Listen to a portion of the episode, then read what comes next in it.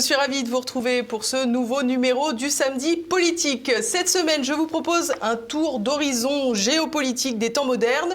On va parler évidemment du Proche-Orient, mais également de l'Ukraine, de l'Argentine, des Pays-Bas. Et puis, bien sûr, nous ferons des allers-retours réguliers en France, avant de commencer, comme chaque semaine, vous savez, je compte sur vous pour le succès de cette émission. Alors pensez bien sûr à la partager, bien sûr, laissez vos commentaires auxquels je réponds, c'est maintenant connu de tous. Et puis surtout, cliquez sur le pouce en l'air, ça améliore le référencement. On se retrouve tout de suite après le clin d'œil. C'est parti. Retrouvez le samedi politique avec la collection Terre de France. 100% des bénéfices au service d'agriculteurs, de familles, de militaires et d'écoles rurales.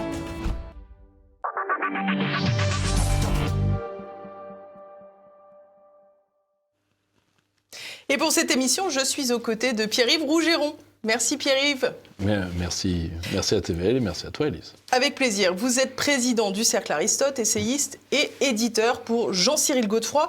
Alors Pierre-Yves, figurez-vous qu'en préparant cette émission, je me suis rendu compte que vous n'étiez pas venu du tout de la saison précédente du Samedi Politique et ça m'a surprise. Vous savez pourquoi? Dites-moi. Je vais vous le dire. Parce que pourtant, toutes les semaines, on me reproche de faire venir Pierre-Yves Rougeron. Ah bon? Ah, euh, quelle partie de mon fan club vous repose Eh ben c'est ça. Il paraît qu'on dit beaucoup d'ennemis, beaucoup d'honneur. Oui, voilà. Le, comme disait Monterland, se faire des ennemis est une préoccupation d'aristocrate, se faire des amis est une préoccupation d'épicier. Bon alors, trêve d'ânerie, on a un programme chargé, Pierre-Yves. Euh, je vous propose de commencer ce tour de l'actualité par le Proche-Orient. C'est bien évidemment le dossier le plus brûlant, un dossier mhm. très compliqué à comprendre. Et quant à le résoudre, je crois que c'est très difficile aussi. Alors, le, le résoudre maintenant, et d'ailleurs, même la diplomatie démocrate euh, du, président Biden se rappelle que ça a coulé le deuxième mandat de Bill Clinton en termes de relations internationales. Donc vous voyez, il y, va euh, piano piano parce que lui il entre dans une année électorale qui va être très difficile. Donc euh, très, difficile pour le camp démocrate, très difficile pour Joe Biden lui-même.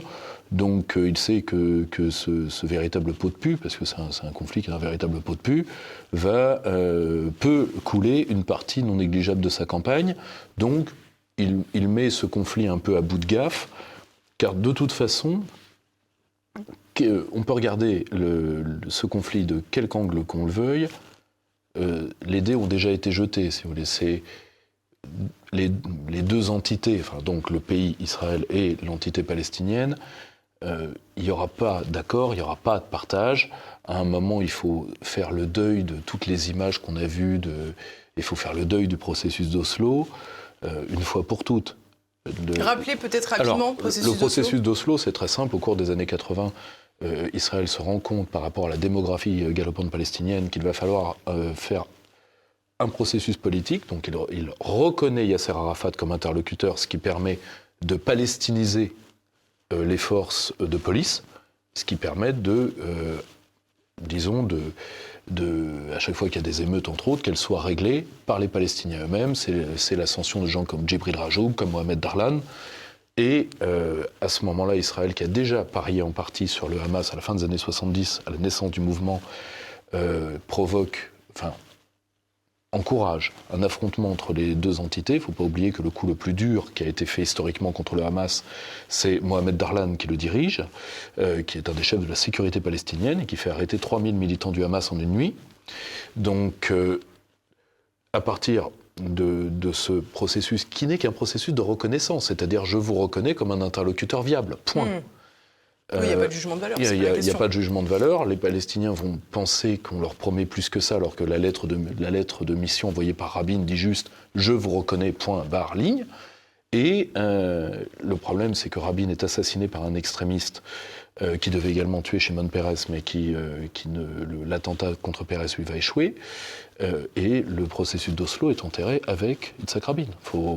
Et tout le reste n'est qu'un pourrissement d'une situation, pourrissement validé des deux côtés par des variables lourdes qui sont les variables démographiques.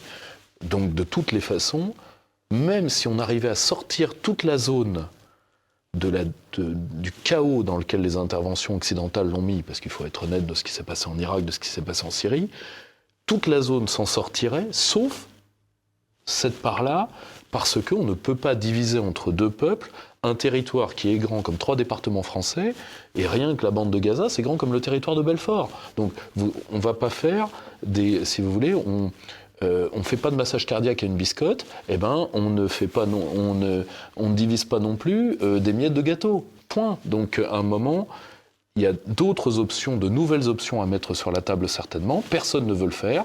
Le seul qui a essayé, quoi qu'on pense du personnage, c'est Donald Trump avec les accords d'Abraham. Mais les accords d'Abraham se faisaient, comme le disaient les diplomates palestiniens, dans le dos de la question palestinienne, parce que celle-ci est devenue insoluble.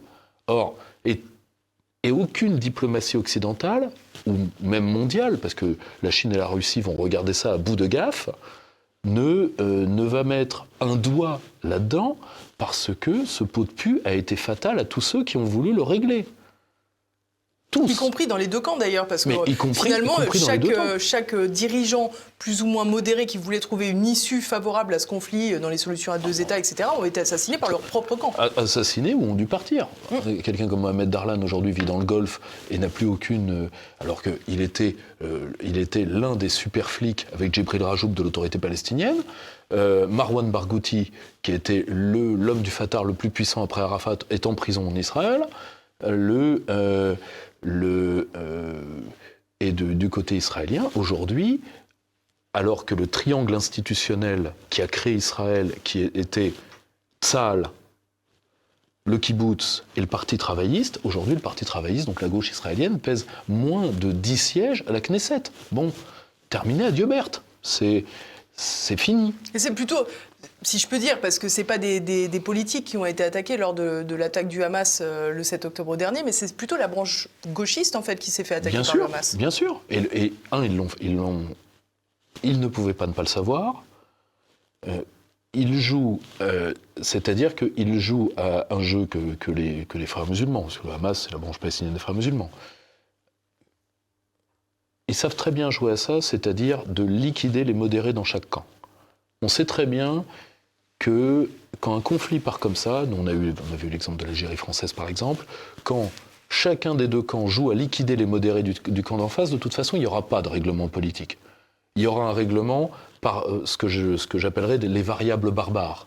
Donc, c'est-à-dire euh, les variables lourdes, la démographie, c'est-à-dire tout ce qui ne se maîtrise pas politiquement. D'accord? Aujourd'hui, le but des deux camps, c'est de dépolitiser ce conflit. Israël gère euh, la question palestinienne d'un point de vue sécuritaire et sous un modèle à la fois policier et carcéral. C'est pas du tout une critique. C'est juste que bah, c'est un constat. Euh, et quant aux, Palestiniens, ils gèrent ça sous couvert religieux vers euh, des, comment dire, des, des, biens très matériels, parce que le Fatah, lui, au moins assumé sa corruption, le Hamas, euh, Allah c'est bien, mais le pognon c'est mieux. Donc, euh, chacun d'un côté veut dépolitiser autant que faire se puisse le conflit. Aucun des deux n'y a intérêt. Et donc tous les modérés de chaque côté ont été écartés ou sont écartés par les variables barbares, par les variables lourdes.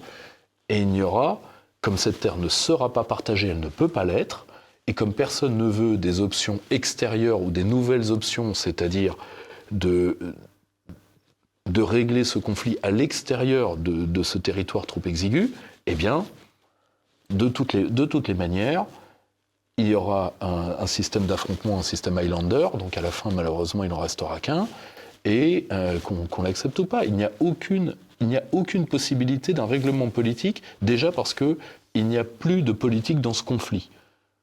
Euh, on a affaire à une logique sécuritaire d'un côté, une logique de domination à base religieuse, mais à intérêt et à arrière-pensée très matériel de l'autre, si vous voulez, les, meilleures guerres et les meilleures paix se font sur les arrière-pensées.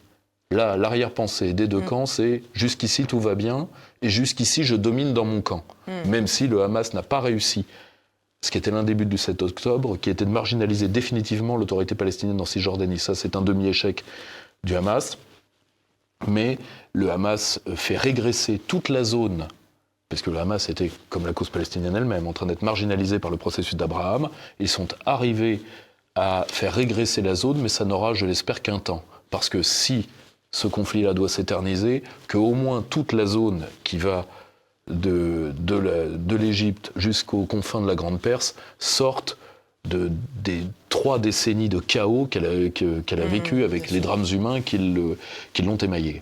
Alors, on a parlé bien entendu de cette terrible attaque terroriste le 7 octobre dernier, commise par le Hamas sur le, territoire israélien. Euh, depuis, la riposte israélienne s'abat violemment sur Gaza. hein. Euh, la communauté internationale, comme on dit, euh, est relativement divisée. Mais du côté de l'Occident, on est en soutien d'Israël. On parle d'humanitaire, mais on, on- demande des trêves à demi-mot. En revanche, ce n'est pas du tout euh, euh, le point de vue euh, des pays dits émergents, des fameux BRICS. Et je vous propose pour cela d'écouter Vladimir Poutine lorsqu'il était en visioconférence au sommet du G20. Certains collègues, euh, dans leur discours, ont dit euh, qu'ils sont impressionnés euh, par l'agression qui continue en Ukraine. Mais ce qui se passe à Gaza aujourd'hui, est-ce que ceci ne secoue pas? Tout le monde quand les chirurgiens euh, doivent opérer les enfants sans anesthésie, est-ce que ceci ne secoue euh, personne Et le secrétaire général des Nations Unies a parlé de Gaza qui s'est transformé en cimetière géant pour enfants.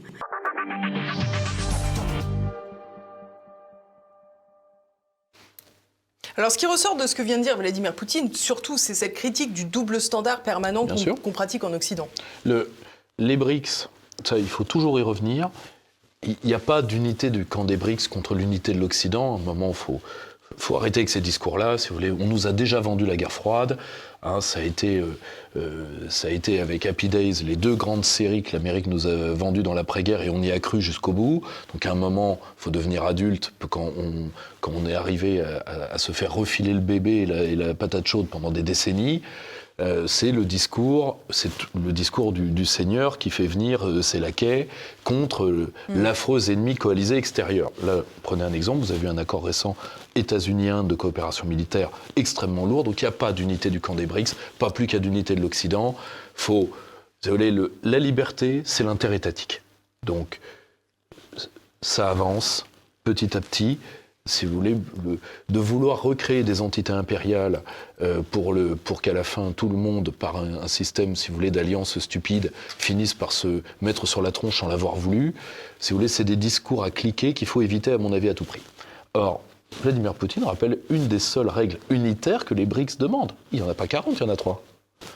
Respect du droit international classique. C'est-à-dire, il n'y a pas de droit d'ingérence, il n'y a pas de droit de l'homme, il n'y a pas tout ça. Démoralisation de la vie internationale, c'est-à-dire l'Occident n'a pas de leçon de morale à nous donner, entre autres à cause du double discours. Vous venez d'en avoir une illustration. Et dernier point, la puissance est un droit. Nous avons le droit de devenir fort. Ce qui ne veut pas dire que vous, vous deveniez euh, faible par nature, ça veut dire juste que vous, vous êtes, vous êtes devenu fort, parfois à notre détriment, parfois de vous-même. On vous C'est en a pas empêché. C'est le jeu, ma pauvre Lucette. Or, là, Vladimir Poutine vous rappelle la règle numéro 2. Vous n'êtes capable que du double discours, alors il n'y a pas de morale universelle. Parce qu'un enfant qui meurt en Ukraine vaut un enfant qui meurt à Gaza, jusqu'à preuve du contraire. Or, l'Occident est gêné par, euh, est gêné par cette unité qui lui rappelle que lui-même a dépolitisé les rapports internationaux. C'est à ça que ça sert, la notion de civilisation, c'est à ça que ça sert les droits de l'homme. Si vous voulez, si vous voulez le- les grands mots, ça se mange pas au ça se mange pas en salade et ça se mesure pas au mètre. Vous voulez, quand on commence avec des notions qui n'ont pas de sens, Hmm. c'est généralement euh, c'est fait avec la main sur le cœur, mais c'est pas tout à fait euh, dans, dans le cœur que, que c'est pas tout à fait le cœur que vous visez chez votre adversaire. Donc les pays euh, émergents ne veulent plus de ce discours-là. Ils utilisent cette crise pour le faire savoir. C'est tout à fait normal. Ils sont dans leur droit de le faire. Moi, ce qui me, ce qui m'effraie, c'est la cécité et la surdité occidentale à des choses de bon sens, si vous voulez. Le, ce sont les règles de la diplomatie classique depuis 25 siècles. Ce n'est pas parce que nous, nous avons une espèce euh, de, difficile de dire, de, de- de délirium très mince ou euh, de sénilité précoce en termes de pensée internationale euh, qu'il faut penser que le monde entier est devenu à moitié maboule. À un moment, j'espère qu'on finira par revenir sur des choses simples qui ont quand même marché pendant des siècles. ça nous évitera, à chaque fois que l'Occident commence maintenant quelques conflits ou quelques négociations que ce soit, vous l'avez vu ces dernières années, de terminer par caramba encore raté. Voilà. Parce qu'aujourd'hui, l'Occident, c'est caramba encore raté. À un moment, il faut bien comprendre que la multipolarité, c'est pas un projet, c'est pas une idée, c'est pas pas trois pecnos à Saint-Germain-des-Prés. C'est juste un état de ciel, c'est juste un état de fait c'est-à-dire ces pays sont devenus puissants, donc maintenant euh, la, morale droit de l'homiste postcoloniale ne nous sert à rien parce que nous on est devenus faibles en même temps. Mhm. Donc va falloir, quand quelqu'un que vous avez eu l'habitude de minorer est devenu plus fort que vous, il va falloir devenir très intelligent pour éviter le retour de bâton. Or, aujourd'hui, l'intelligence n'est plus une option pour l'Occident, et nous, on fait tout pour fuir ça. Et la fuite du politique, que nous le voyons dans le conflit israélo-arabe, mais que nous voyons en Ukraine, que nous voyons partout, c'est l'Occident qui fuit sa propre intelligence. C'est pas l'autre qui nous menace. Là, euh, Poutine, il ne fait que ce que fait, euh, par exemple, Xi Jinping. Il souligne juste, vous êtes quand même bien emmerdés, vous les Occidentaux. Hein?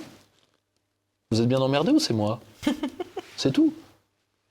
Et cette petite phrase a un effet dévastateur, parce que nous savons que c'est vrai. Nous savons que c'est vrai. Chez nous, l'hystérie est devenue un mode de gouvernement. Nous le savons. Alors là, on a affaire à quoi? À des gens qui sont rien de plus que des Français des années 60. Hmm. vous voulez, euh, Couve de Murville, c'est un grand calme au service du général. Poutine, c'est un grand calme. Xi Jinping, c'est un grand calme. Nous, on a des hystéros.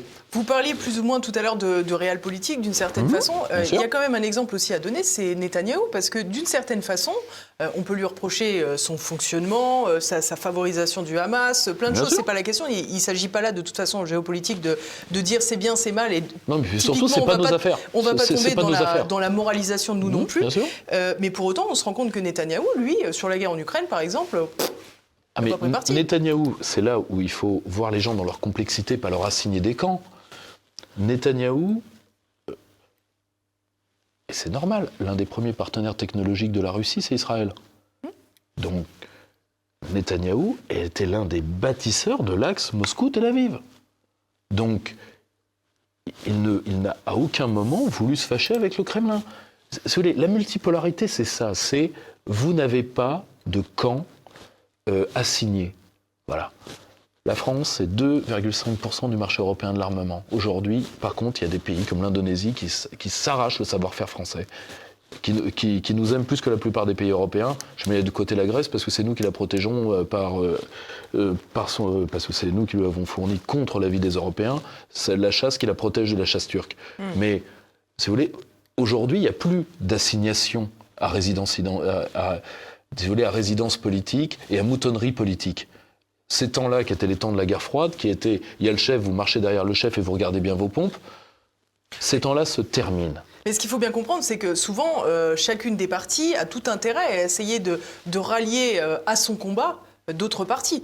Bien, sûr, mais il n'y a plus d'assignation obligatoire. Et ce faisant, les relations internationales retrouvent la liberté westphalienne qu'elles ont, qu'elles ont eue dans les grandes heures, c'est-à-dire François Ier qui choisit la sublime porte parce que toute l'Europe veut notre peau, le général de Gaulle qui tend la main à la Chine. La vraie politique, c'est ça. C'est un moment de se dire la civilisation, c'est très mignon.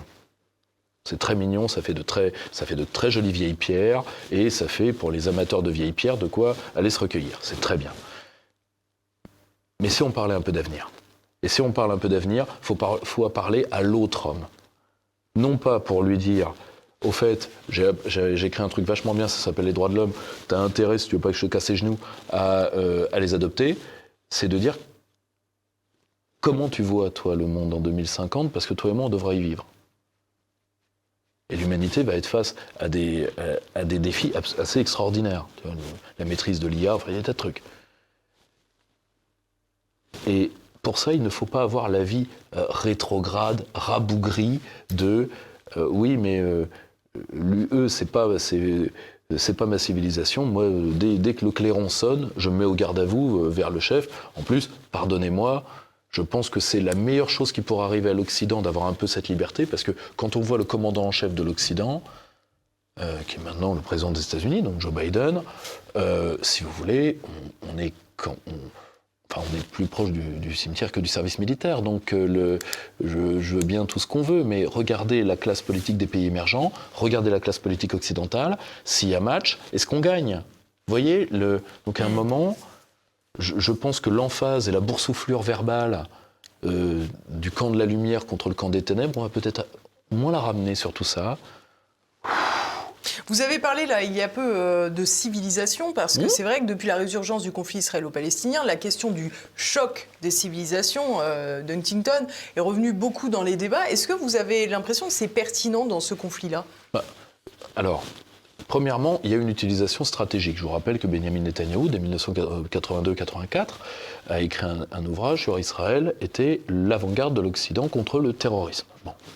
Le, je comprends tout à fait que les Israéliens jouent cette carte. D'ailleurs, ils n'en ont pas tout à fait tort, c'est que dès, euh, à partir des grands événements qui ont fait l'islam radical, donc la révolution islamique iranienne, euh, la prise qu'on oublie toujours, parce que c'est aussi pour ça que le djihad international en veut particulièrement à la France, la prise d'otage de la Mecque, rappelez-vous, qui est écrasée par le GIGN français. Euh, à partir de ces, moments-là, oui, nous sommes également pris pour cible. Donc, on est pris pour cible par les mêmes, les amis, de mes, les amis de mes amis et les ennemis de mes ennemis. Ok, très bien. Néanmoins, ça ne nous dispense pas d'être intelligents. Or, l'intelligence, c'est deux choses dans ce conflit-là. C'est de se rappeler que les barbus, on est quand même allé les chercher dans les poubelles dans les années 20, parce que euh, l'idée nationale arabe et le développement de cette zone, qui passait donc par une accumulation primaire de capital, donc une main arabe sur des ressources arabes, nous gênait, nous gênait beaucoup. Donc on est allé chercher, euh, je, comme euh, je, l'avais dit d'un petit trait d'esprit qui m'avait été un peu reproché. Euh, Répétez-le alors. voilà, Évidemment. le, euh, vous voulez, comme je faisais remarquer que euh, l'avantage des islamistes, c'est que comme ils ne savent pas faire de développement et qu'ils ne savent pas faire d'économie, ils font du contrôle social. Bon, si vous voulez, ils appellent le FMI, ils voient les roues des vélos. Bon, c'est très bien. Bon, c'est comme ça, c'est avec ces gens-là qu'on a joué. Et à ce moment-là, on les appelait Freedom Fighters, rappelez-vous. Ou et, ou hein, euh, et après, et, on l'a dit très longtemps, cette bêtise-là. Je vous rappelle que dans certains conflits, on a dit qu'ils faisaient du bon boulot. Bon. Hein, alors après, il y a l'islamiste modéré, l'islamiste pas modéré, ça dépend du sens de l'égorgement. Bon, il faut être vraiment Il faut être vraiment technicien pour le voir. Mais euh, qu'on l'accepte ou pas, nous avons joué avec le feu avec ces gens-là. Et malheureusement, ça nous a chassés de zones entières où nous avons apporté le chaos. Faut, un moment, faut, faut, et encore, nous les Français, comme on n'a pas participé à la boucherie irakienne, on l'a fait peut-être moins que les autres. Hmm. Mais, qu'on le veuille ou pas, nous n'avons pas joué l'approche interétatique classique dans cette zone. On, on a eu un problème certainement d'arrière mental, enfin d'arrière-pensée coloniale qui sont totalement hors du temps. Hmm. Et donc on a traité cette zone en dehors de la politique classique ça a quand même tué des milliers de gens. Et euh, d'un seul coup, on s'est mis à hurler aux droits de l'homme quand les mêmes barbus sont venus tuer nos civils, alors que vous ne pouvez pas dire qu'ils n'avaient pas annoncé la couleur, ils nous détestent. Mais par contre, nous, on leur a donné des flingues. Bon, on a ouvert des routes de migrants qu'ils ont, euh, empruntées, et en plus, on les a parfois encouragés, rien. Bon, très bien. Or, le, le grand souci, c'est que la deuxième dose d'intelligence qu'il faut avoir, c'est justement de prendre Huntington au mot. Il ne faut pas oublier que le choc des civilisations chez Huntington, il vient de la notion de frontière de sang. L'islam a des frontières de sang, n'y touchez pas. Huntington est un culturaliste. Certains pourraient dire même parfois un ethno-différentialiste, peut-être. Mais en tout cas, un culturaliste, c'est sûr. Mm. Hein. Et donc il dit, n'y touchez pas. D'autres exceptions du choc des civilisations sont beaucoup plus belligènes. Mais Huntington, il ne faut pas oublier qu'Huntington, c'est l'homme aussi de l'ouvrage Qui sommes-nous? C'est-à-dire du choc interne de civilisation qu'il voyait sur la question migratoire, entre autres aux États-Unis, dans le choc catholique mexicain WASP. Bien sûr. Or, euh, Huntington est un homme pour qui les bonnes frontières font les bons voisins. On ne peut pas dire qu'il ait été écouté dans ce conflit-là. Dans ce conflit-là, on est, on, soit il n'y a pas la place pour deux États, alors vous me direz, il y a encore la solution la plus stupide qui est d'en faire un seul. Bon, aucun des deux partis ne l'acceptera. Hmm. Déjà, rien que pour un fait simple, Israël, je vous rappelle, est une puissance nucléarisée. Vous croyez sincèrement que s'il y a un État binational, elle va partager la bombe avec les Palestiniens? Mais dans quel cerveau malade ça peut, ça, peut germer ça? Donc... Enfin ça, pardon, je fais une petite parenthèse, mais c'est quand même fabuleux, parce que j'en ai parlé l'autre fois avec euh, Caroline Galacteros, et euh, le fait qu'Israël soit une puissance nucléarisée, elle n'a pas signé les traités de non-prolifération. Mmh. Euh, je sais pas, on parlait de droit international tout à l'heure, comment on explique ça? Ah bah tout simplement parce que, comme beaucoup de pays occidentaux, comme, beaucoup de, comme un bon pays occidental, Israël dit euh, quand il y a des règles pour, quand il y a des règles pour deux, il n'y en a pas pour moi. Bon, ça, sur, sur ce conflit-là, sur, ce, sur cette donnée-là en tout mm. cas. Bon, moi je leur, moi je leur en veux pas. Je dis juste que tout le monde est au courant. Donc bon, si vous voulez, c'est pas, c'est, pas un secret de, c'est, un secret de polichinelle, l'armée israélienne, euh, nucléaire. C'est quand même pas, on n'est pas en train de parler de. Est-ce que euh, ils ah ont découvert puis, ils ont, et puis ils ont un, vrai arsenal, ils ont des vecteurs, ils ont des sous-marins, ils sont tout à fait capables de les lancer. C'est une vraie puissance nucléaire. Il ne faut pas oublier que vous avez la bombe, mais vous avez les vecteurs. Israël a les vecteurs, elle a des, des start-up de défense de premier niveau qui sont tout à fait capables d'en faire et de les améliorer. Donc, si vous voulez, c'est une vraie puissance militaire, mm. Israël. Or, le, le, le souci, c'est de, à un moment, il faut savoir assumer sa propre puissance et ne pas euh, si vous voulez, de ne pas avoir le réflexe obsidional à la fois d'être puissant et de se dire persécuté. Moi, je, l'ai toujours dit à mes. Moi, j'ai fait traduire le, grand philosophe euh, conservateur et nationaliste Yoram Mazoni, euh, très, très, grand philosophe israélien, qui est un homme très, très modéré, très, un homme extrêmement brillant. Le, si vous voulez, le, il faut. Mais c'est un intellectuel qui est issu d'un État fort. On ne peut pas à la fois jouer l'état fort et l'état faible à la fois. J'ai souvent dit à mes, amis israéliens, vous êtes de très grands tacticiens, mais parfois en stratégie, ça pose problème. Parce que là, par exemple, jouer le Hamas tactiquement, c'était bien, regardez où ça vous mène. Hmm. Vous voyez, je leur en veux pas. Les Américains ont fait cette bêtise-là. Nous, on, l'a fait lors de l'opération Mosquito en Afghanistan, qui a été une catastrophe. Euh, c'est le chef de la DGSE qui dit à Reagan d'utiliser et la drogue et euh, les Corans islamistes en Tadjik. Reagan disait qu'il avait été extrêmement choqué, ça l'empêchera pas de le faire. Le, euh, le, mais bon, pourquoi pas On n'est plus à une hypocrisie près. Il, il faut jamais, jamais quand vous ne pouvez pas régler les choses par la voie des États et donc par la liberté politique, il faut jamais jouer à ces jeux-là. Parce que c'est une euh, victoire tactique et ça se soldera par une défaite stratégique. L'Occident est en train, non pas d'être attaqué de l'extérieur par euh, Poutine qui mange des enfants ou le grand satrape Xi Jinping. L'Occident est en train de goûter la face sombre de ses propres politiques sur 30 ans. Hmm. Alors justement, euh, à sujet de, des tactiques euh, et stratégies euh, plus ou moins ombrageuses, j'aimerais revenir sur la question des otages qui ont été faits prisonniers donc le 7 octobre dernier. Ils sont au nombre environ de 250. récemment, des négociations ont eu lieu. Une cinquantaine devraient être libérés. Nous enregistrons jeudi soir aussi. J'espère qu'à l'heure de la diffusion de cette, cette émission, ils auront pu être libérés, peut-être même rejoindre leurs proches. Toujours est-il que ces négociations ont été conduites essentiellement par le Qatar. Euh, quelque chose de très intéressant, puisque premier jour, euh, je le répète à chaque fois, c'est vrai que ça fait plusieurs émissions que je le précise, mais c'est quand même absolument fascinant. Euh, le premier jour, le jour des attaques, Aniyeh s'exprime, donc le patron du Hamas s'exprime depuis Doha. au Qatar. Qatar qui abrite également une base américaine avec plus de 10 000 soldats sur son sol. mais à quoi on a pardonnez-moi, mais c'est très compliqué comme dossier, mais alors là, on n'y comprend vraiment plus rien. Alors déjà, vous êtes au Moyen-Orient, donc tout le monde couche avec tout le monde par nature. Hein. Certaines nationalités sont également des professions, donc euh, c'est compliqué comme zone, hein, j'entends. Donc, euh, le, souci, c'est que le Qatar, il faut jamais l'oublier.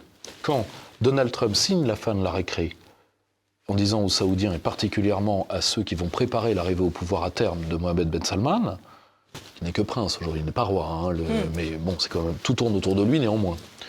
Et, euh, il faut dire, euh, il n'est pas inintelligent, moins qu'on puisse dire. Il dit aux Saoudiens, bon, vous avez utilisé les Faisal Finance pour euh, et vous avez utilisé les, les, FM, donc les frères musulmans, parce qu'entre salafistes et wahhabites, on se tire la bourre, parfois on s'entre-assassine, mais parfois on coopère parce qu'il y en a qui ont le blé et il y en a qui ont le savoir-faire, vous voyez? Hmm. Donc, le... Échange de bons procédés. Échange de bons procédés. Or, il va falloir que ça s'arrête. Et les Saoudiens ont tout à fait compris leur intérêt aussi parce qu'ils veulent, et ça a été l'un des rôles de Mohamed Ben Salman, parfois dans sa brutalité, de faire que l'Arabie Saoudite devienne enfin un début de vrai État. Hmm. Avec un, impôt, bon certes, il l'a collecté en, faisant faire des papouilles à certains de ses cousins. Bon d'accord, ok, bon, c'est un peu... Philippe le Bel faisait pareil. Donc le... Euh, c'est un, peu, viril comme manière de faire, il n'y a pas de problème. Et donc, vous, faites un pas de côté. Le problème, c'est que parmi euh, tous les organismes islamiques islamistes qui recevaient du blé, il y avait entre autres le Hamas. Et donc, pour, comme personne ne voulait repolitiser la question palestinienne, il fallait que ça passe par un État tiers. Les Saoudiens ont dit non, non, non, nous on s'est vis-à-vis des Américains, on fait un pas de côté, on, veut, on a nos propres problèmes à régler. Eh bien, les Américains et les Israéliens ont désigné les Qataris, qui eux se retrouvent au centre d'un jeu moyen-oriental que leur diplomatie ne leur permettrait pas sur le papier d'avoir. Ils sont courtisés, ils ont du blé. Pourquoi ne pas en profiter? En plus, c'est des puissances comme les États-Unis qui leur demandent. Les hmm. Qataris sont tous sauf intelligents. Ensuite, euh, mais c'est aussi un fait de dépolitisation. C'est-à-dire qu'on demande à un État tiers. Alors, vous me direz, on a toujours utilisé des États neutres pour les négociations. Là, ce n'est pas uniquement un terrain de négociation. C'est-à-dire qu'une partie de la diplomatie qatari parle, même s'ils n'en partagent pas ni les vues ni les intérêts, au nom du Qatar, parce qu'on a demandé aux Qataris d'être la nounou du Qatar. C'est le, enfin, aux Qataris d'être la, nounou du Hamas. Bien sûr. Donc, euh, parce que on a toujours dépolitisé ça. Ça a permis aux dirigeants du Hamas de vivre comme des nababs et d'éviter de se prendre un missile Hellfire euh, dans, dans, dans, le coin du bec à 3 h du matin pour éviter de terminer comme Yassine. Bon, ok, le, chacun y a trouvé son compte. Le souci, c'est que ça ne règle pas le problème d'une absence d'autorité palestinienne légitime. Donc à un moment, il faut choisir un interlocuteur politique, personne ne le veut. Voilà, ce conflit, aujourd'hui, a échappé totalement aux faits politiques. Comme personne ne veut euh, être responsable d'une des parties ou de l'autre, de toutes les manières, ça se passera par intermédiaire et ça va devenir un fait de business. D'ailleurs, pour les Qataris, c'est un business. Pour une partie des Occidentaux, du conflit israélo-arabe, c'est un business. Pour une partie des ONG, particulièrement les ONG islamiques, c'est un business, un business qui sert à, euh, à, avoir une partie de zakat, euh, euh, parce que, vous savez, il faut donner pour nos frères de Palestine, ça permettra de, de payer les faux frais et les cafés et les sandwichs. Donc, le, donc voilà, c'est Aujourd'hui, ce, conflit-là, parce qu'il a été, il a échappé aux lois politiques, de toutes les manières, il va se régler par les forces démographiques, et soit on retourne la table et on, change de stratégie, soit de toute façon, c'est un conflit qui est appelé à pourrir, hmm. et qui ne doit plus être un pot de pu dans, le, qui infecte la chair de l'ensemble du Moyen-Orient, parce que ça fait, euh, ça fait des décennies maintenant que, euh, Israël craint pour sa sécurité. Ça fait des décennies que beaucoup de pays arabes euh, retardent leur développement en disant à leur peuple Tu sais, euh, j'ai piqué dans la caisse, mais bon, c'est pas, c'est pas pire que ce que vivent les Palestiniens, donc il faudrait que donc mm. marche à l'ombre. Ce que des tas de dirigeants arabes ont dit, ce qui a fait pourrir la zone. Et nous, c'est l'intérêt, en tout cas de la France, de ne pas avoir 300 millions de gens, c'est-à-dire la masse du Moyen-Orient, qui sont derrière la Méditerranée, euh, donc pas à notre immédiate frontière, mais pas loin, qui sont dans un désespoir politique total et qui peuvent, à un moment ou à un autre, euh, faire surinfecter leur plaie. C'est un mm. problème sécuritaire pour nous. Voilà. Nous, nous, devons avoir une Méditerranée calme et un Moyen-Orient relativement apaisé. Le seul homme qui a fait un pas dans cette direction-là, quoi qu'on pense de lui et de son coiffeur, c'est Donald Trump. Voilà. C'est le problème, c'est que ça passait par un point qui est triste, mais comme je vous l'ai expliqué, qui de toute façon était obligatoire, qui était de le faire dans le dos du conflit israélo-arabe. Hmm. Alors justement, euh, on a parlé beaucoup du conflit israélo-arabe, mais on, a concentré euh, finalement euh, ces explications dans un contexte d'opération de, riposte d'Israël sur la bande de Gaza, mais pour autant il y a un deuxième territoire dont on parle moins, c'est bien entendu la, Cisjordanie. Ce que je vous propose avant de vous donner la parole, c'est d'écouter l'expert en gestion de crise, Hervé Carès. Il nous donnait son point de vue il y a peu de temps. Il y a le front de Gaza, mais il y a aussi le front de la Cisjordanie. C'est le vrai enjeu de ce qui est en train de se passer maintenant. vous avez des, colons qui ont été armés euh, par le gouvernement israélien. Il y a 450 000 colons, 10 000 armes. Israël, c'est un État de droit, c'est une mais sur la Cisjordanie, je suis désolé, on n'est plus dans l'État de droit. On est sur une forme de Far West. Où vous avez des civils qui sont armés, euh, qui sont protégés euh, par l'armée israélienne, qui ont quasiment le droit de, faire un peu tout vis-à-vis des Palestiniens qui se trouvent sur des, terrains, ou alors ils estiment que ces Palestiniens-là constituent pour eux des menaces dans les camps de réfugiés ou, dans certaines parties euh, des, villes palestiniennes euh, pour lutter contre des groupes armés qui se sont euh, coalisés. Donc vous avez des groupes armés sur la, Cisjordanie qui sont coalisés avec le FPLP, le djihad islamique, le Hamas. Et, là, on est vraiment sur un front qui pourrait devenir problématique pour, pour le gouvernement israélien.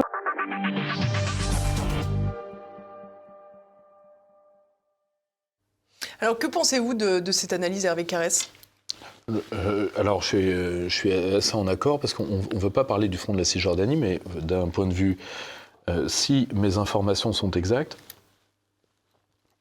la situation sécuritaire en Cisjordanie, c'est cinq fois la normale. Donc ça veut dire que s'il n'y avait pas Gaza, on ne parlerait que de ça. Oui.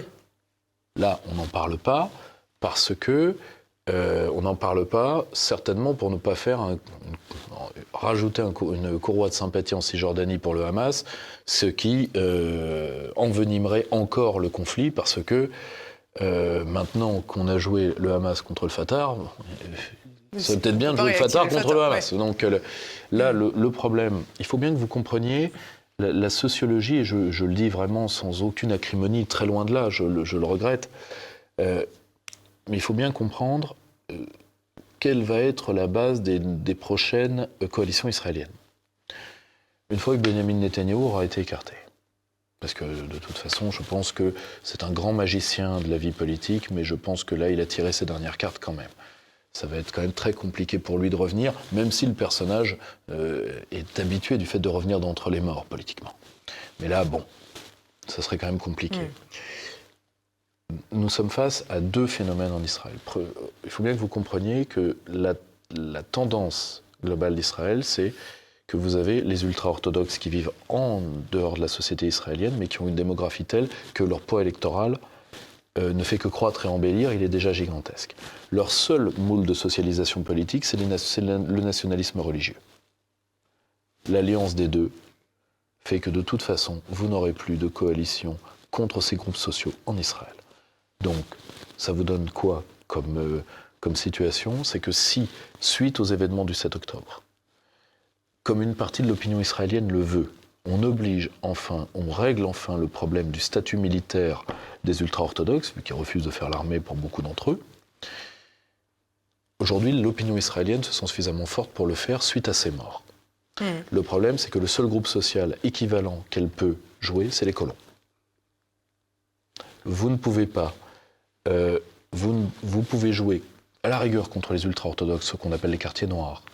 Vous pouvez jouer contre les colons si vous voulez, vous ne pouvez pas jouer contre les deux à la fois. Ce hmm. n'est plus possible. Donc, je vous le dis tout de suite, la colonisation va croître et embellir en Cisjordanie, je vous le dis tout de suite, parce que si, je dis bien si, c'est une hypothèse de travail, l'opinion israélienne va au bout du raisonnement qu'elle a aujourd'hui, euh, elle va devoir utiliser le groupe social des colons pour forcer une partie. Alors évidemment, les deux groupes s'entremêlent, mais globalement, hein, on parle, si vous voulez, on parle d'utilisation globale de forces sociales pour euh, régler la question du statut militaire des ultra-orthodoxes. Il va falloir s'appuyer entre autres sur le groupe des colons. Donc de toutes les manières, la colonisation continuera. Alors, vous me direz, ça va être terrible pour la Cisjordanie parce que c'est un, territoire archipélisé, donc il n'y aura jamais d'État. C'est plus la peine, plus la peine de leur dire ça. Hmm. Or, le, souci, c'est que justement, il faut voir sur d'autres types de territoires. il y a l'option jordanienne, il y a l'option Sinaï, il y a différentes options, parce que personne n'acceptera l'État uninational, il faut, se sortir ça de la tête.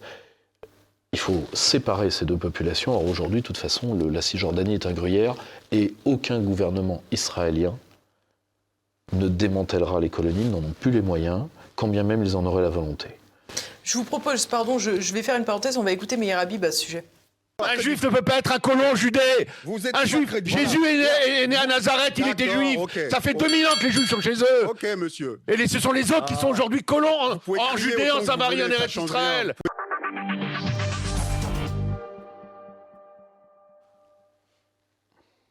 On voit qu'il n'y a pas uniquement une portée politique. Non, alors justement, ça c'est la, la, dimension que le député Meir Habib souligne en, ayant tué l'ingénieur son euh, de, l'émission où il était, parce qu'à mon avis, euh, euh, le, pauvre a, dû rendre l'âme. et ça, je, pense que pour nous qui raisonnons par le réalisme politique et par une habitude de la laïcisation de la pensée qui est assez française, on ne comprend pas la dimension religieuse, d'ailleurs qui est soulignée par le député Meir Habib, quand il parle de la Judée-Samarie. Bon, le problème c'est que cette dimension-là envenime, je comprends tout à fait que un fait identitaire se cristallise sur un sentiment religieux. Ça c'est tout à fait normal. Et je ne dis pas que c'est normal, je dis que c'est habituel. Par contre, de rajouter une couche de religieux là-dedans, c'est là où on voit qu'il n'y a, rien à négocier au fond. Il n'y a rien à négocier. Parce que déjà, on ne peut pas négocier deux démographies fortes qui sont, face à, qui sont face à face. On ne négocie pas un territoire qui est un mouchoir de poche. Alors c'est maintenant on doit négocier, Dieu. Bon, rideau. Voilà, où on en est. Et c'est... Euh, malheureusement, nous, nous ne voulons pas voir cette... Euh, parce que nous, on pense que, parce que la France a accouché d'une laïcisation de l'esprit, on veut penser que le monde entier peut s'analyser de manière laïque. Non, il y a des conflits avec des variables religieuses. Attention, il n'y a pas de guerre de religion pure. Toutes les guerres ont un facteur politique. Mais il y a très peu de guerres sans facteur religieux, fut-il minime ne serait-ce que le statut militaire des, clercs, des moines, des, bons en Asie, etc. Mm. C'est une dimension religieuse des conflits. Euh, même un conflit comme la guerre du Vietnam avait une dimension religieuse qui était l'engagement des bons contre les, contre GI.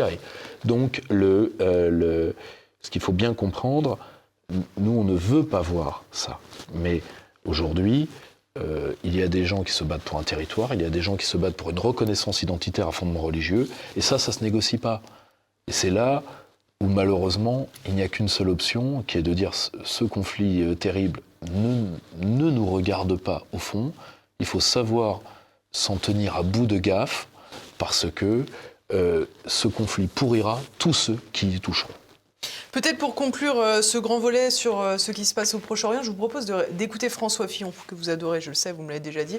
Euh, il, était, il, prenait la parole face à Darius Rochemin, que vous aimez aussi beaucoup d'ailleurs, il y a quelques années, et c'est très intéressant parce que finalement, vous serez sans doute d'accord. Il y a trois ou quatre ans, trois ans je crois, je, rencontrais à Téhéran l'ayatollah Rafsanjani, l'ancien président iranien, et euh, à un moment dans la conversation, on parlait d'Israël et il me dit euh, il faut qu'ils s'en aillent. je lui dis mais qu'est-ce que vous voulez dire?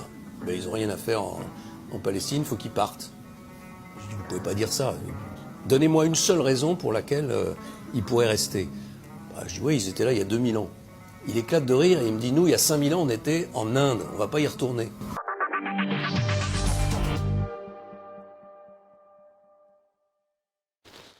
C'est un peu la démonstration euh, finalement que vous faites depuis tout à l'heure, qui est euh, euh, l'impossibilité de, régler ce conflit quelque part. Si on m'avait dit qu'un jour je serais d'accord avec Oncle Fétide. Mais, le, mais bon, c'est vrai. C'est un moment, si vous voulez, même si on a de l'affection personnelle, ce qu'on appellerait un penchant en philosophie pour un ou l'autre camp, à un moment, si en plus on rajoute euh, l'aspect, euh, comment dire, historique du conflit, c'est-à-dire mes parents, mes grands-parents, etc., mm. euh, si on entre dans la responsabilité collective et transmissible, il n'y aura jamais d'option politique, donc il n'y aura jamais de paix.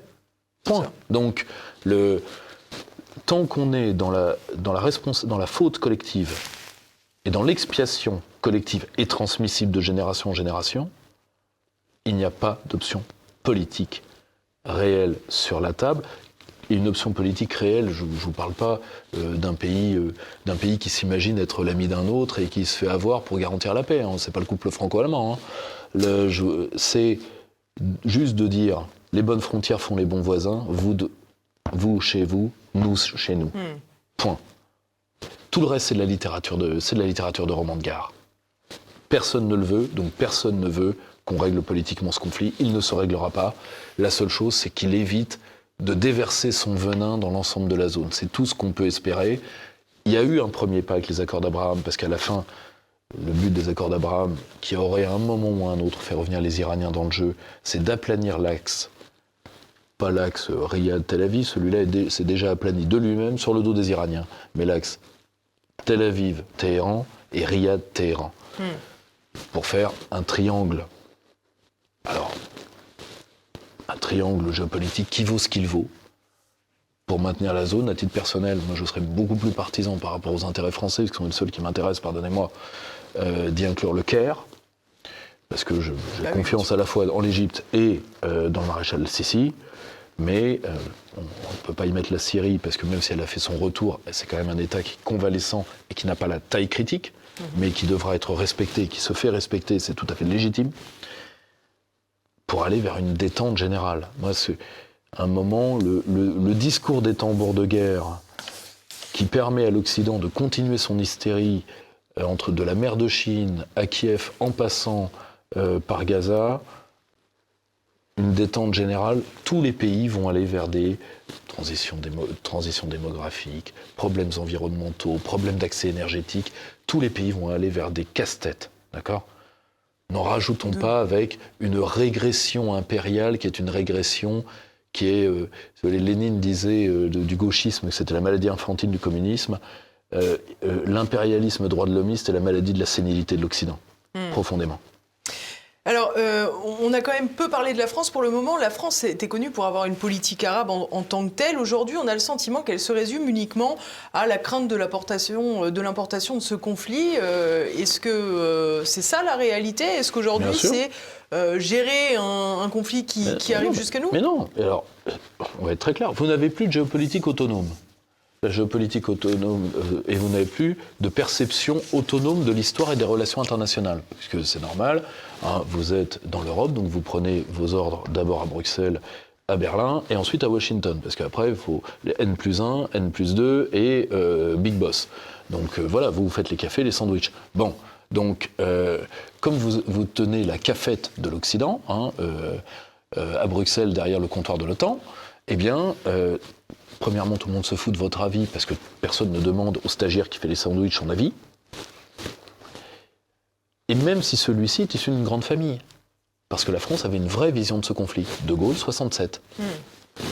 Je vous redis les deux phrases clés de ce, de ce discours. Un, nous avons dit et aux peuples arabes que pour nous, Israël était un fait établi. Nous n'accepterions pas qu'il fût détruit. Un. Deux. Une vieille amitié avec les peuples arabes.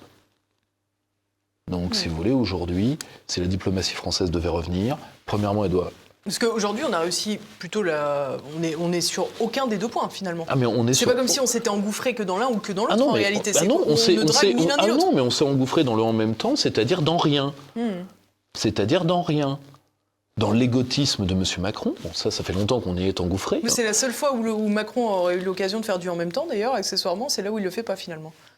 De toute façon, c'est la seule fois où il fallait le faire, mais comme c'est une boussole sud de l'intérêt de la France, ce type, euh, c'est-à-dire mm. qu'il réussit, comme disait Emmanuel Todd dans la main, qu'il défie les lois. Il défie pas les lois de la politique, mais il défie les lois de la statistique. C'est-à-dire que théoriquement, vous ne pouvez pas être 100% traître faut que vous fassiez le bien à votre corps défendant par erreur au moins une fois. Lui, zéro. C'est-à-dire que euh, Emmanuel Macron aura au moins marqué l'histoire des mathématiques, il fallait bien qu'il marque quelque chose. Donc, euh, vous avez, euh, là où il fallait tenir une politique d'équilibre, il n'en a pas les moyens, parce qu'une politique d'équilibre, et ça je tiens à le dire à toute une, école occidentaliste qui est dans les relations internationales françaises et qui dit la politique d'équilibre, c'est une politique de faiblesse. Non, pas du tout. C'est au contraire la politique la plus forte. Parce que pour que vous teniez l'équilibre, il faut être très fort. Pour hmm. ne pas être, pour tenir les deux courants et ne pas être entraîné ni par l'un ni par l'autre. C'est une politique de puissance. La seule chose, c'est que euh, une partie de, ces analystes rêvant de, euh, certainement de, pouvoir être, euh, faire les, cafés à la cafette de, la fac de Columbia attendent d'être leur, attendre lettre de recrutement. Le problème, c'est que l'Amérique ne, peut pas multiplier les gamelles pour tous les, chihuahuas qui entendent s'y repaître. Hein, c'est malheureux. Hein, un empire est un distributeur de gamelles et d'obligés. Mais bon, il y en a tellement que. Hmm. Puis bon, c'est pas avec la mémoire de Joe Biden qui va se, les rappeler tous. Mais, euh, mais voilà, la France avait une politique forte dans cette zone. Elle ne l'a plus, donc elle n'est plus respectée. Euh, nous avons laissé euh, Van der Leyen aller balancer au mépris de la sécurité, y compris de nos ressortissants, des imbécilités comme elle est capable de le faire, parce que de toute façon, elle, elle attend sa promotion au siège de l'OTAN en juin prochain, tout le monde le sait. Donc, euh, euh, elle, peut balancer toutes les énormités atlantistes qu'elle veut, elle se met déjà dans le fauteuil. Et nous, après, on épongera, et nos diplomates épongeront les pots cassés, comme disait le général de Gaulle, ils feront perdurer les carreaux fêlés. Donc, euh, point. la France est devenue une serpillière géopolitique, tout simplement parce qu'elle a refusé de tenir elle-même le balai de son destin. Bon, or l'histoire, ça se fait debout ou à genoux. Il n'y a pas de station intermédiaire.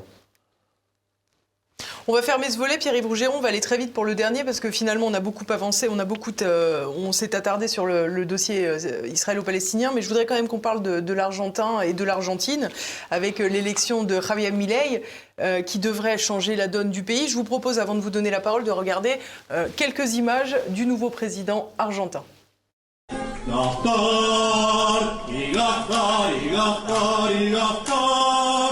Esa es nuestra regla fiscal. ¡Viva la libertad, carajo! Yo soy el león. Rugió la bestia en medio de la avenida. ¡Que tiemble la casta! ¡Viva la libertad, carajo! Y el político argentino no puede valer ni excremento. Por eso los pesos no valen nada.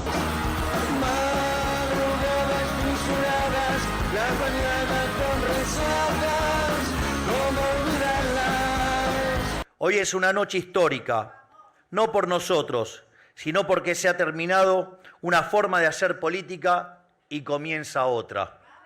Respeto a la propiedad privada y comercio libre. Quiero ser muy claro con algo. El modelo de la decadencia ha llegado a su fin. No hay vuelta atrás. La mitad de los argentinos son pobres y el 10% es indigente. Basta del modelo empobrecedor de la casta. Hoy volvemos a abrazar el modelo de la libertad para volver a ser una potencia mundial. Es una felicidad increíble, la verdad. Es el fin de, una decadencia que no se terminaba nunca. Así que los corruptos, afuera.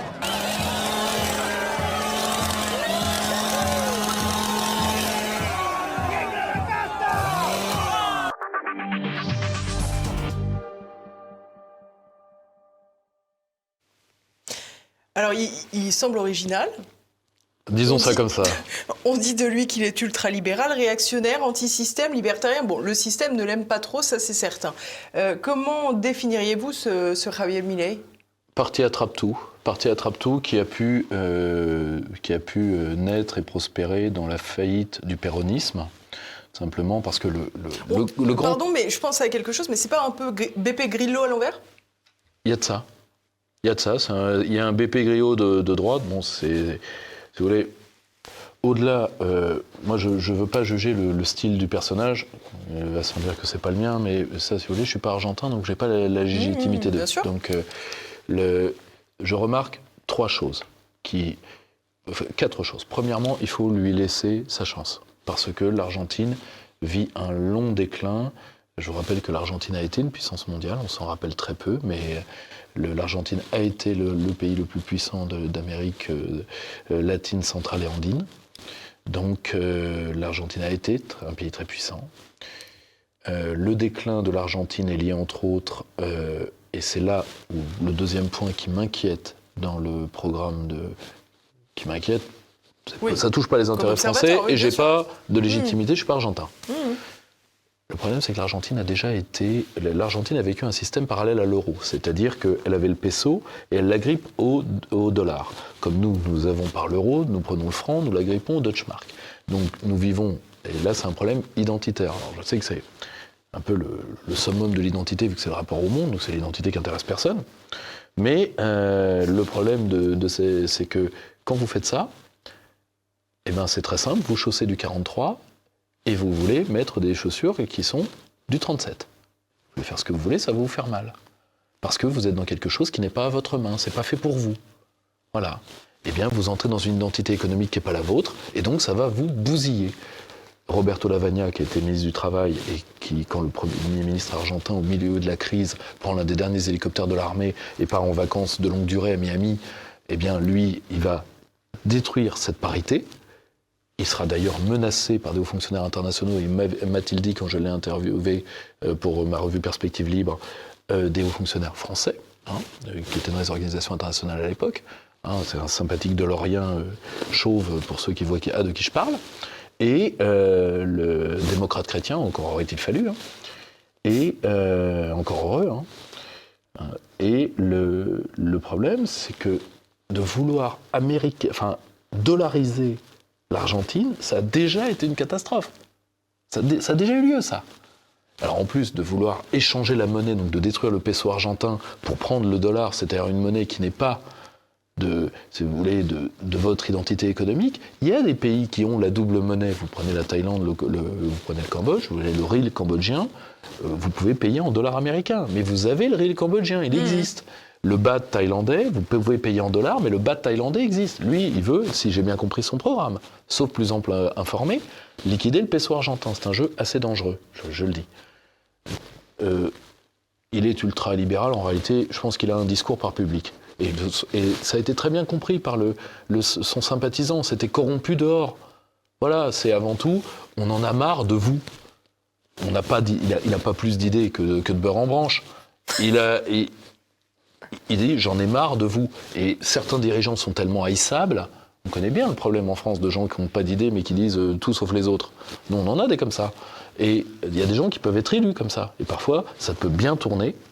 Parfois, ça peut tourner au drame. Lui, on verra. Ou ça peut tourner en autre boudin, c'est-à-dire, euh, il va révolutionnaire euh, le lundi, costard cravate le mardi, à plat ventrice le mercredi. Ça peut aussi tourner comme ça. On verra. Moi, je, ne fais pas de, de, prévision. Par contre, quand on me le dit, il est ultra conservateur, je rappelle qu'il veut le, la vente d'organes. Bon, moi, à titre, personnel. Il veut interdire l'avortement, mais par contre, il veut bien voilà, les organes. si vous voulez, moi, je veux bien qu'on ait des. Euh, les débats de bioéthique, je les trouve assez glissants. Il a fait cloner son chien. Mais il, a, il, a, fait cloner, il a fait cloner Médor. ah bon bah, Il s'appelle Conan. Ah, il s'appelle euh, Conan. Ah oui, d'accord. En, plus. Ah, super. Donc, il s'était euh, rencontré il y a 2000 ans au Colisée était gladiateur ah, et l'autre. Ah bon, bah, très bien. Le, Donc en plus, il aime bien les films de Schwarzenegger des années 80. Bon, ça tombe bien. Moi, aussi, je suis amateur de laideur élaborée. Mais donc, euh, donc si vous voulez, je... le, problème, c'est que quand je vois une partie de la droite se mettre en pamoison juste parce que la gauche n'est pas contente, je dis juste faites attention. Faites attention parce que euh, l'expérience Mélanie vous a pas servi. L'expérience Kuntz vous a pas servi. L'expérience avec le PIS polonais vous a pas servi, l'expérience Orban vous a pas servi? Qu'est-ce qui vous sert? Or, là, oui, d'accord, la gauche le déteste. La seule chose, c'est que c'est pas ça la grille de lecture. La grille de lecture, c'est l'intérêt du peuple argentin et de la nation argentine. Hmm. C'est là où je dis, suspendons notre jugement. On verra. Mais à titre personnel, je n'ai pas, parce que Mediapart ne l'aime pas, ça ne doit pas nous, si vous voulez, ça doit nous faire sourire parce que c'est toujours bien de voir Edouard Plenel chialer dans sa moustache. C'est jouissif, d'accord, admettons. Ça fait pas une politique pour autant. Alors, toutefois, euh, vous dites globalement, son programme s'est corrompu dehors. Euh, il y a une autre expérience très récente, c'est les législatives aux Pays-Bas, euh, qui ont finalement consacré la victoire de Gerd Wilders. Euh, il remporte 37 sièges sur 150, mais il sera majoritaire de fait, avec un mhm. quart des sièges. Euh, est-ce qu'on peut mettre ça en parallèle? Parce que ce pas du tout les mêmes profils. Non, c'est pas du tout les mêmes profils. Gerd Wilders c'est un politicien chevronné, euh, qui a fait, entre autres, de la critique de l'islam son cheval de bataille, ce qui d'ailleurs est assez courageux dans le pays où il est, parce qu'il a déjà eu... Ça fait longtemps, ça déjà. Ça, fait, premièrement, il a toujours il a une constance vis-à-vis de ça. Deuxièmement, deux hommes politiques majeurs des Pays-Bas enfin un homme politique et un artiste, Pim Fortuyn et Theo Van Gogh, ont déjà payé ça de leur vie. Un de la main d'un islamiste, un de la main d'un gauchiste. Euh, Pim Fortuyn a été tué par un gauchiste, hein, pas par un islamiste, si mes souvenirs sont bons. Et euh, le, problème, c'est que Gerd Wilders, on va voir tout de suite ce qu'il a dans le ventre, parce que, si vous voulez, on peut, euh, on peut dire face en plus à un pays, aux Pays-Bas qui deviennent un narco-État sous le coup des mafias immigrées, on peut dire qu'on veut les foutre dehors, c'est tout à fait légitime. Toutefois, premièrement, il y a, les Pays-Bas vivent sous l'empire européen de l'immigration. Hein, Alors dans son programme, à Gerd justement, il y avait la sortie de l'Union européenne. ce qui prouve qu'il est, qu'au moins, lui, il n'a pas trahi contrairement à d'autres. Par contre, nous verrons, parce que je rappelle que comme nous sommes dans une chambre élue à la proportionnelle, il va devoir faire une coalition. Donc le parti de droite le plus proche, qui a dit d'ailleurs que jamais il ne régnerait avec lui, c'est celui, euh, ce qui appellerait peut-être une, grande coalition anti-Wilders. Ça, c'est à, à, voir. C'est celui de, de l'ultramondialiste cinglé, M. Routeux, je crois. Euh, ou Routeux, je ne me rappelle plus comment ça se... Marc Routeux Marc Routeux, voilà. Euh, le, comment ça se prononce Et qui, lui, est un mondialiste cinglé. Hein. C'est l'un des pères du, du, texte européen qui a été euh, approuvé par le Parlement pour euh, pour, euh, alors pour l'instant, il euh, faut, que faut que le Conseil se statue dessus, pour liquider les souverainetés nationales définitivement. Au moins, on annonce la couleur. Ça forcera certaines personnes à sortir de, leur lâcheté, parce qu'à un moment, faudra se soumettre ou se démettre, et nous verrons si M. Wilders se soumettra ou se démettra. Moi, à titre personnel, dans la vie politique néerlandaise, j'ai beaucoup plus confiance dans quelqu'un comme Thierry Baudet, parce que euh, qui a d'ailleurs a subi une attaque violente à, à coup de tesson de, de bouteilles de oui, verre. Bien sûr, lui, lui, lui, il est l'une des, des, des, cibles attitrées du, du, mondial, du mondialisme néerlandais. Et le, ensuite, là encore, euh, si Gerd Wilders a accès au, s'il devient chef de gouvernement, euh, il, a, euh, il doit avoir sa chance. Ensuite, il aura le choix de Madame Mélanie, c'est-à-dire euh, debout ou pantalon sous les genoux. Mais euh, il n'y aura pas. Les Pays-Bas sont aussi dépendants euh, de, Bruxelles que l'Italie? Alors, les Pays-Bas, vous êtes face à un pays contributeur net, donc un pays qui perd de l'argent tous les jours. Vous êtes face à. Comme la France. Comment Comme la France. Vous êtes face à un pays qui, en plus, a des velléités euh, de petit impérialisme local. Par exemple, il veut proposer un rattachement néerlandophone de de, euh, au, néerlandophone de Belgique, ce qui est soutenu par le Vlaams-Belan. Bruxelles, voyant euh, un, État, euh, un État être ciselé, ça ne les empêche pas de dormir. Mais les Pays-Bas, faut jamais oublier, est le vis-à-vis -vis historique du libéralisme anglais sur le continent. Donc à un moment, ils auront peut-être la tentation de la liberté, sachant que, vu que l'Union va passer à 37 avec des pays euh, extraordinaires comme l'Albanie, comme l'entité kosovarde, etc., donc des pays qui ne vont rien apporter, mis à part des ennuis, mais qu'il va falloir, qui vont rajouter un nombre colossal d'États mendiants, eh bien, euh, les Pays-Bas vont devoir cracher au bassinet, comme la France, ce seront les deux grands perdants certainement, avec l'Italie. Et l'Allemagne. Le comment? Et l'Allemagne. Non, pour l'Allemagne, c'est un investissement pour l'impérialisme allemand. Vous voyez, par exemple, le, texte sur la liquidation des terminales des, souverainetés qui a été approuvé par le Parlement, il a cinq rédacteurs, quatre Allemands. Donc, le, euh, si vous voulez, pour une raison, c'est que Berlin pense que tous ces pays-là vont être ses obligés. Donc, résultat, on peut faire sauter les verrous nationaux. Berlin, en utilisant les Volksdeutsche, comme M. Tusk, qui vient de reprendre la Pologne, qui est un Allemand de Pologne, hein, euh, plus ces, obligés dans les Balkans, dans euh, l'Europe de l'Est, je vous rappelle que 30% de l'industrie hongroise appartient à l'Allemagne, il suffira à Berlin de claquer des doigts pour que tous les États vassaux euh, contraignent les peuples latins. Point barre. C'est ça le but. Hein. C'est pas pour rien que sur les rédacteurs, 90%, 80% sont des Allemands. Donc, le point barre, ce n'est que ça. Or, nous verrons ce que M. Wilders a dans le ventre, parce que sinon, on pourra toujours se plaindre des femmes voilées, des roues voilées, de, tout ce qui est voilé. Le problème, ce n'est pas de s'en plaindre. Des roues, eux Oui, des roues, eux. Mais le, problème, ce n'est pas de s'en plaindre, c'est un moment d'inverser les flux. Donc, euh, mais pour ça, il faut affronter. Euh, faut, ou alors, il faut, faut, faire semblant, il faut, être l'exemple danois, il faut être tous ces, faut être tous, tous ces trucs qui, qui, font fantasmer la droite européenne, mais qui la feront mais qui la feront fantasmer jusqu'à ce que, comme euh, l'État quasi autonome écossais euh, anti-Brexit qui fait venir les immigrés en Angleterre, ça les fera fantasmer jusqu'à ce qu'ils euh, élisent un, islamo-gauchiste, ce que certains pays ne manqueront pas de faire par bascule démographique à terme. Mmh, voilà. C'est voilà.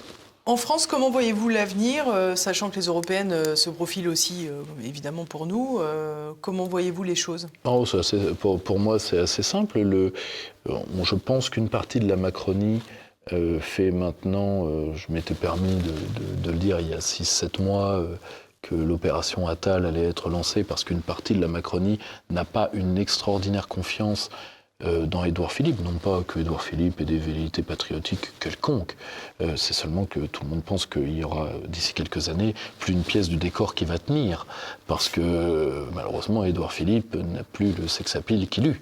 C'est le moins qu'on puisse dire. Et, et déjà c'est là, mais dans trois ans, qu'est-ce que ce sera? Donc on est allé chercher quelqu'un qui aura le même âge qu'Emmanuel Macron à la prochaine présidentielle, qui attaque au centre droit et qui a euh, flingué euh, déjà euh, les velléités de messieurs Darmanin et Le Maire, hein, qui de toute façon ne seraient pas allés bien loin, mais bon, on va, toujours trop loin pour des gens qui ne vont nulle part. Et la seule chose, c'est que le camp, le grand gouvernement central, se cherche un champion parce que même si Édouard Philippe a les réseaux, a le trésor de guerre de l'ancienne énarchie jupéenne, il a malheureusement la maladie qu'il a qui peut l'handicaper à terme et qui en tout cas handicape sa communication. Euh, c'est d'ailleurs, je crois, hein, sans, faire de la médecine, mais je crois que c'est la seule chose que ça handicape, hein, parce qu'il l'a dit lui-même, hein, il n'est absolument pas en danger. Non, non, il n'est pas du tout en danger. La seule chose, c'est que une partie de la gauche macronienne, il ne faut pas oublier qu'Attal vient de la gauche macronienne. C'est pour ça qu'il se permet d'attaquer le centre droit. C'est dans le groupe de Strauss-Kahn, il me semble. Bien sûr, les jeunes strauss les, les, jeunes Strauss-Kahniens. Le Richard Descoings, Strauss-Kahn, ça, fait, ça envoie du rêve. Il y avait Sibeth Ndiaye aussi. Ah, euh, Descoings, Strauss-Kahn, Sibeth. Non, je t'ai plus. On en rêve. Hein. Non, on en rêve. Hein. Donc, euh, c'est des crocs fluo, ça envoie du rêve. Mais le, grand souci, vous me direz, s'il vient de la gauche, pourquoi il attaque en centre droit sur la Baïa, etc. Parce qu'il peut se le permettre. Il sait que, que la France insoumise est en train de se tirer une balle dans chaque genou. Une partie de la gauche traître de, la nuque qui ne demande qu'à redevenir l'ancien Parti socialiste aux ordres du grand gouvernement central, mené par Clémentine Autain, une partie de LV, etc., accourra en claquant des doigts. Nous verrons le cas Ruffin, parce qu'il parie dessus, mais le cas Ruffin est peut-être plus compliqué que ce qu'on pense. Euh, et euh, derrière Attal, sans aucun problème. Ce serait plus difficile avec Philippe à cause euh, de toute l'énarchie, de toute la mm. batterie de, cuisine de l'énarchie de droite qu'il traîne derrière lui. Or, c'est pour ça que Attal se permet d'attaquer au centre droit. Il fait exactement ce que Emmanuel Macron faisait au même âge. un centre, enfin, il attaque au centre droit, euh, là où ça plaît aussi au laïcard. Oui, bien sûr. Euh, ancienne ligne printemps républicain, vous voyez. Mm. Donc, il, il il entre en lice pour la tête du grand gouvernement central. Il est beaucoup trop tôt pour dire s'il l'emportera, mais il est, faut être honnête, bien placé euh, vis-à-vis de la classe comprador française. Euh, il sait que s'il arrive à passer le premier tour, il a toutes les chances d'être élu. Donc le tout, c'est de ne pas faire en sorte que le grand gouvernement central se divise face euh, à un revival mélanchoniste auquel je ne crois pas, mais qui pourrait, au cas où, si Jean-Luc Mélenchon fait quelque chose dont il est habitué, c'est-à-dire il noie la nupe et refait quelque chose, mais là, aux ordres, de, aux, ordres, aux, ordres, aux ordres de quelqu'un d'autre, mm. qui peut être Adrien Quatennens par exemple, euh, le, euh, il y a plus grand monde. Hein. C'est pour ça que je vous dis, j'y crois modérément, mais Mélenchon est aussi un homme qui a l'habitude de revenir d'entre les morts. Mais si vous voulez, la grande peur, ce serait que le grand gouvernement central se divise, fasse un score un tout petit peu trop bas, et là qu'on se retrouve avec, euh, avec euh, une gauche dite réunie face au Rassemblement national. Et là, pour le coup, le système serait un tout petit peu embêté. C'est l'un des seuls scénarios d'ailleurs. Le Attal ne jouera pas de l'effet anti-gilet jaune parce qu'il a applaudi au massacre, mais n'y a pas participé, contrairement à Édouard Philippe. Euh, Attal peut dire qu'il est en partie innocent de l'ère macroniste parce que hein, est si jeune, si innocent, et puis bon, Hein, après tout. Le, euh, il saura faire oublier son CV, il est tableur. Il est redoutable à ce niveau-là. Et euh, alors que Édouard Philippe a la tête de son passif, hmm. c'est le moins qu'on puisse dire. Et euh, la seule chose, c'est que le monde entier, si vous voulez, ce qui est pour moi le vrai danger pour nous, c'est qu'il va avoir le, comment je vais vous dire ça, une fossilisation rapide de l'Europe de l'Ouest dans l'eurocratisme, dans l'absence de courage des oppositions, dans l'absence de liberté d'expression et de pensée de plus en plus lourde. Et pendant ce temps-là, le monde, lui, va aller de l'avant. Et, ce qui serait le plus terrible dans ce scénario-là, avec uniquement euh, des, élites, euh, qu'elles soient alternatives ou autres, euh, lâches, ce serait que l'Europe parte complètement à la dérive si, par exemple, les élections euh, les élections générales britanniques se passaient bien avec un retour des Red Wall Tories, ou pire, si Donald Trump revenait, et là pour le coup, l'Europe deviendrait une espèce de, comment dire, deviendrait l'ère glaciaire du droit de l'homisme euh, débilisant, et une espèce de, euh, voilà, de Charles Michel, l'Européen du XXIe siècle, c'est-à-dire ce qui fut, ce qui fut une grande civilisation, et bien le dernier qui sortira éteindra la lumière. Merci beaucoup Pierre-Yves Rougeron d'être venu pour le samedi politique sur l'actualité. Merci, à tous de nous avoir suivis. J'espère que cette émission vous a plu. Pensez donc à cliquer sur le pouce en l'air, même si elle vous a pas plu. Allez, ça fait monter le référencement. Laissez vos commentaires, faites de vos suggestions puisque je les lis chaque semaine et puis n'hésitez pas non plus à partager cette émission. Je vous donne rendez-vous la semaine prochaine pour un nouveau numéro. En attendant, n'oubliez pas, le plus important, portez-vous bien.